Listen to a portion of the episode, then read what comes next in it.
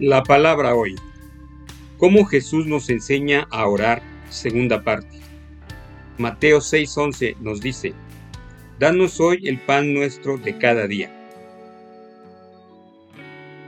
Jesús nos ha enseñado a orar. Danos hoy el pan nuestro de cada día.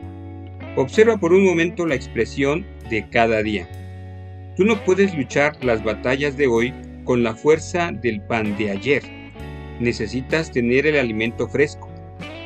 En el desierto, el pueblo de Dios solamente tenía permiso para recoger el maná suficiente para un día. Si intentaban recoger más, se fermentaba o aguzanaba. Es maravilloso saber sobre lo que Dios hizo ayer y lo que va a hacer mañana. Pero todo lo que tú tienes es el hoy. Danos hoy el pan nuestro de cada día. Solamente cuando comas de lo que Dios te dio para hoy, podrás enfrentar tus desafíos. Esta oración es una expresión de fe. El simple hecho de pedir significa que tú crees en que Dios tiene lo que necesitas y que a Él le importa lo suficiente para dártelo. Dicha actitud dice, no necesito ir a nadie más que no seas tú, Señor.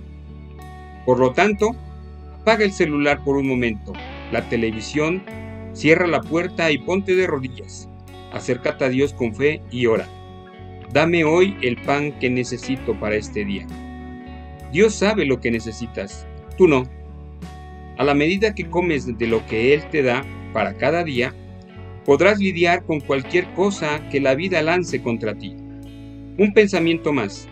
Cuando la gente empiece a irritarte sin motivo, un motivo realmente, o comiences tú mismo a experimentar todo tipo de cambios de humor, incluso viviendo por los sentimientos en vez de vivir por la fe, probablemente todo esté pasando porque no estás alimentado bien espiritualmente. En este caso, es hora de regresar a la fuente y decirle, Señor, vine a recibir mi pan para cada día. Esta noche el Señor dé descanso a tu cuerpo, a tu alma, a tu espíritu aliméntate de lo que Dios tiene para ti hoy y que el día de mañana, si Él nos lo permite, por aquí podamos escucharnos. Que Dios te bendiga.